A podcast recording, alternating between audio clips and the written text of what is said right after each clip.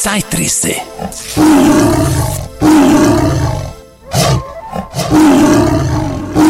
Der Tiger ist los!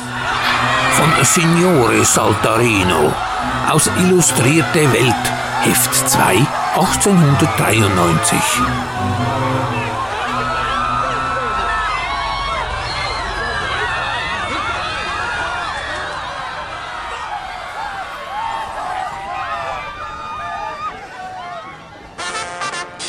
Die erste Vorstellung eines Zirkus hat ein besonderes Interesse.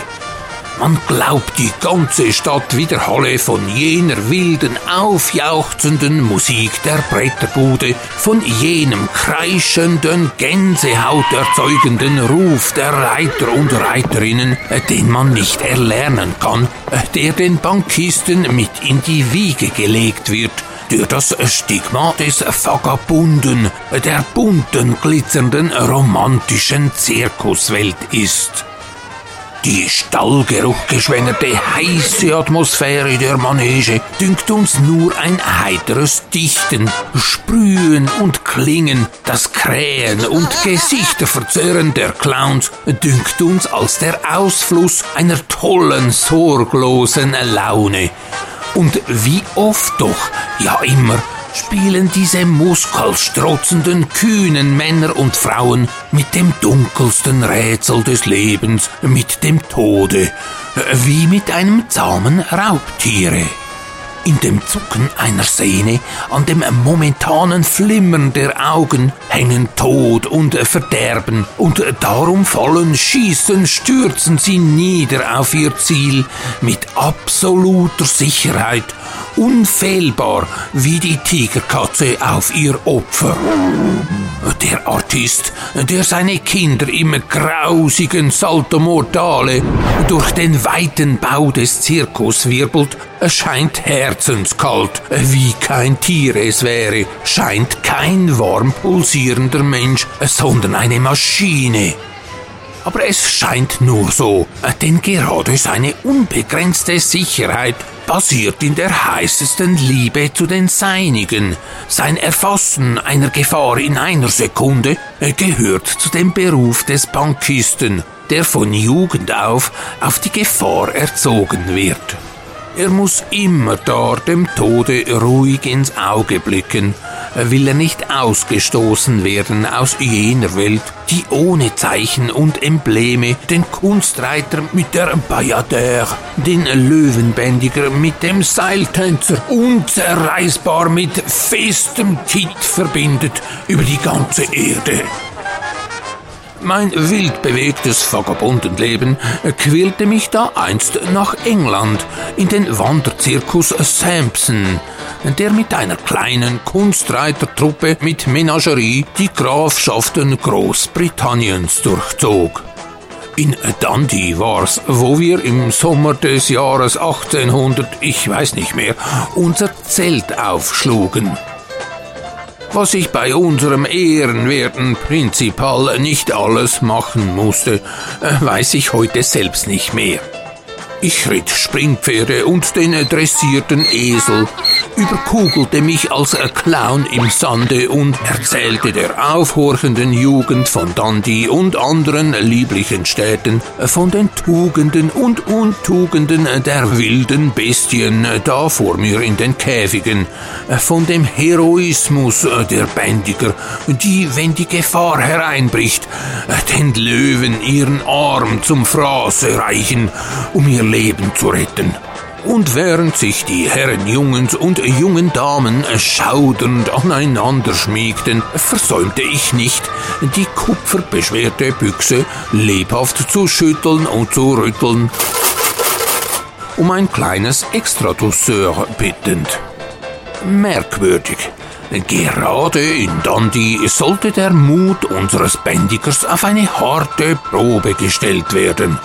Er hieß Wilhelm Beckmann und war ein ungemein starker Mann, mit einer Brust wie ein Wäscheschrank und Armen wie Gießkannen. Der Liebling unserer Menagerie beim Publikum war ein weiblicher Elefant, Jumbo. auf dessen Rücken sich eine Art großer Stuhl befand, auf welchem man sich gegen Erlegung einiger Pence in der Menagerie herumtragen lassen konnte. Und während der Bändiger unter dem Beifalle des Publikums seine Raubtiergruppe exerzieren ließ, seinen Kopf in den heißen, drohenden, zähnebewehrten Rachen des Löwen steckte und den Tiger durch Feuerreifen springen ließ, machte Jumbo in der anderen Ecke der Menagerie allerhand kleine Kunststücke zum Ergötzen des nach Beendigung der Raubtierproduktion dahin eilenden Publikums. Zuletzt bewog der Wärter eine Frau, ihr kleines Kind auf den Rüssel des Elefanten zu setzen, der nunmehr das Baby behutsam hin und her schaukelte.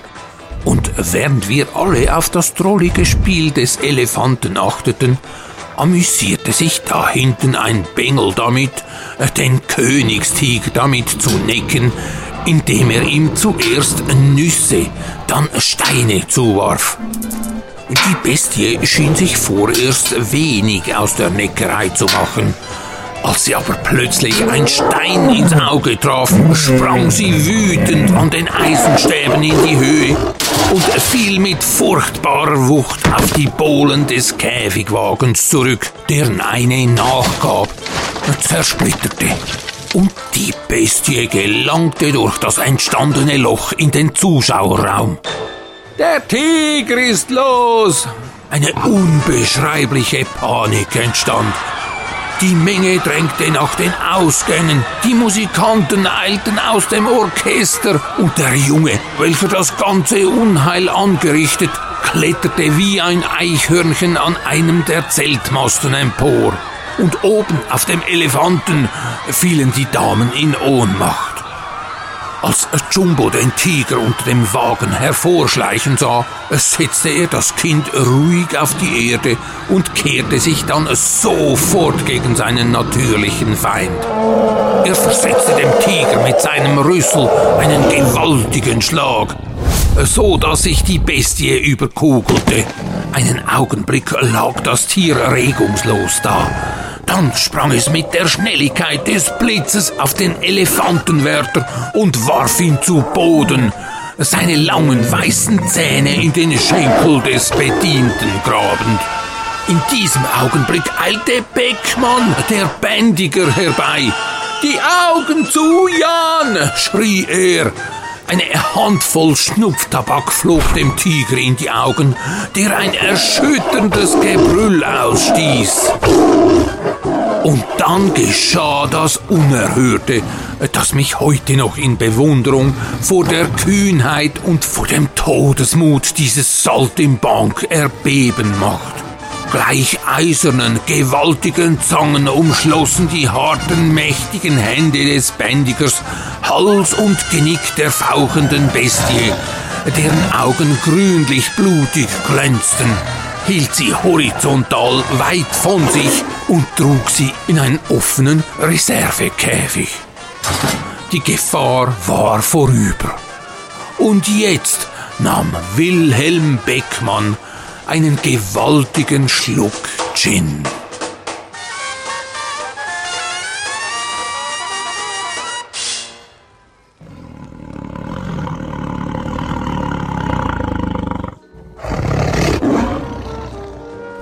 War also Zirkus in alter Zeit. Im 21. Jahrhundert gibt es immer noch Zirkusunternehmungen, die in widrigen, nicht artgerechten Verhältnissen gehaltenen und zur Belustigung des Publikums vorgeführten Sensationen, sprich Wildtiere wie Bären, Elefanten, Löwen und Tiger, tauchen hingegen fast nicht mehr im Nummernangebot auf. Und das ist auch gut so. Denn es geht auch anders. Viele der heutzutage mit Zelt und Wagen umherziehenden Bankisten, äh, damals wie heute wahre Unterhaltungsprofis, setzen längst wieder auf die traditionellen Trumpfkarten, Artistik, Clownerie und Zauberei. Mit diesen geschickt eingesetzten Zutaten entfaltet sich der Zirkuszauber auch ganz ohne brüllende Bestien und Tierbändiger. Zwischenbemerkung. Das mobile Zirkuszelt ist eine amerikanische Erfindung, die um 1900 herum auch in Europa Verbreitung fand. Zuvor wurde meist an festen Orten in hölzernen Arenen gespielt. Der Zirkusarena-Durchmesser von 13 Metern beruht übrigens auf Berechnungen des Briten Philip Astley, der im 18. Jahrhundert zur Erkenntnis gelangte, dass sich ein solcher Ring am besten für seine Kunstreiterei respektive ein im Kreis laufendes Pferd eignete. Tiere gehörten schon immer zur Zirkuswelt, vor allem auch Pferde. Sie sind nun einfach mal Sympathieträger, auch wenn man sie heute lieber in natürlicher Umgebung sieht. Manchmal trifft man, beispielsweise beim Schweizer Traditionszirkus Stei, auf die ein und andere bestechliche Ziegenschar, die im Gegenzug für Leckerlis Kunststücke aufführt. Oder auch nicht. Eine spannende Frage ist selbstverständlich, wie der Zirkus der Zukunft aussehen wird. Nun, vielleicht erhält irgendwann auch ein Nutztier wie die Ziege vom Menschen Berufsverbot im Zirkus auferlegt, was dann sogar das Ende der 12.000-jährigen Ziegendomestizierungsgeschichte einläuten könnte. Will man schlussendlich nicht auf die Präsentation von Tieren verzichten, bliebe nur noch der Einsatz der Holographie übrig. Sie kann selbst die verbannten Wildtiere zurück in die Manege holen.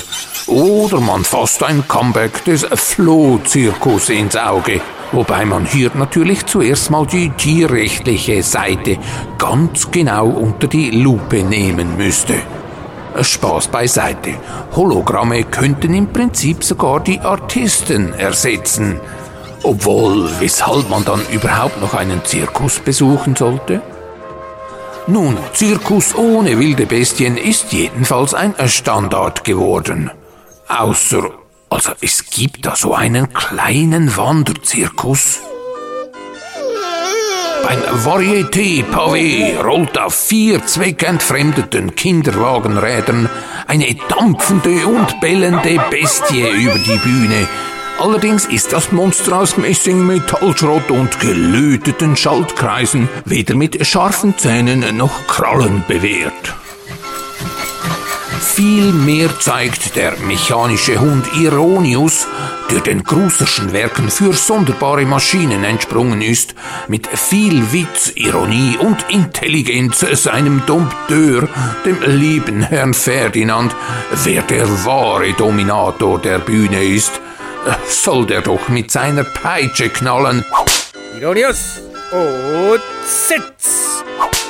Er wird irgendwann auch erkennen, dass mechanische Hunde nicht einfach zu bändigen sind. Ironius!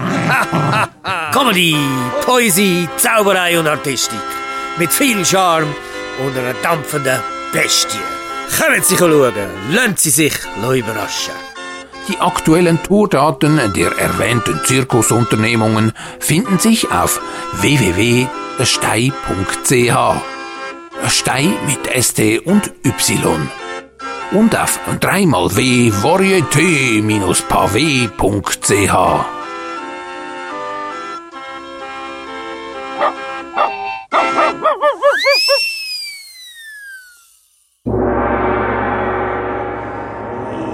den verschollen geglaubten, glücklicherweise wiederentdeckten Poesie-Manuskripten des genialen Tüftlers und Erfinders Raffaelius Alvagruser stößt man auch auf folgendes erhellendes Zitat.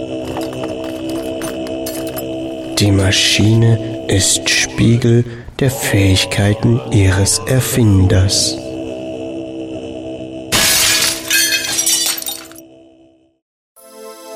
Zeitrisse.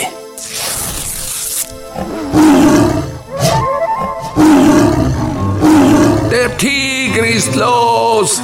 Ein Einblick in den Zirkus vergangener Tage von Signore Saltarino 1893. Der Zeitrisse-Podcast mit Raffaelius Alva Großer und Don Quelle. Sicher verwahrt auf den Portalen von Spotify, Apple Podcasts, Deezer und so weiter. Auf YouTube und der Webseite von Tonquelle Hofer und neu auch auf zeitrisse.ch.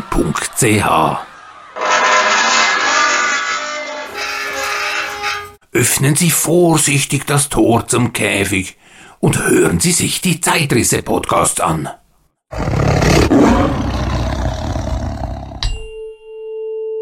Aus dem Zirkuslexikon. Bankisten? Nein, das sind keine Banker.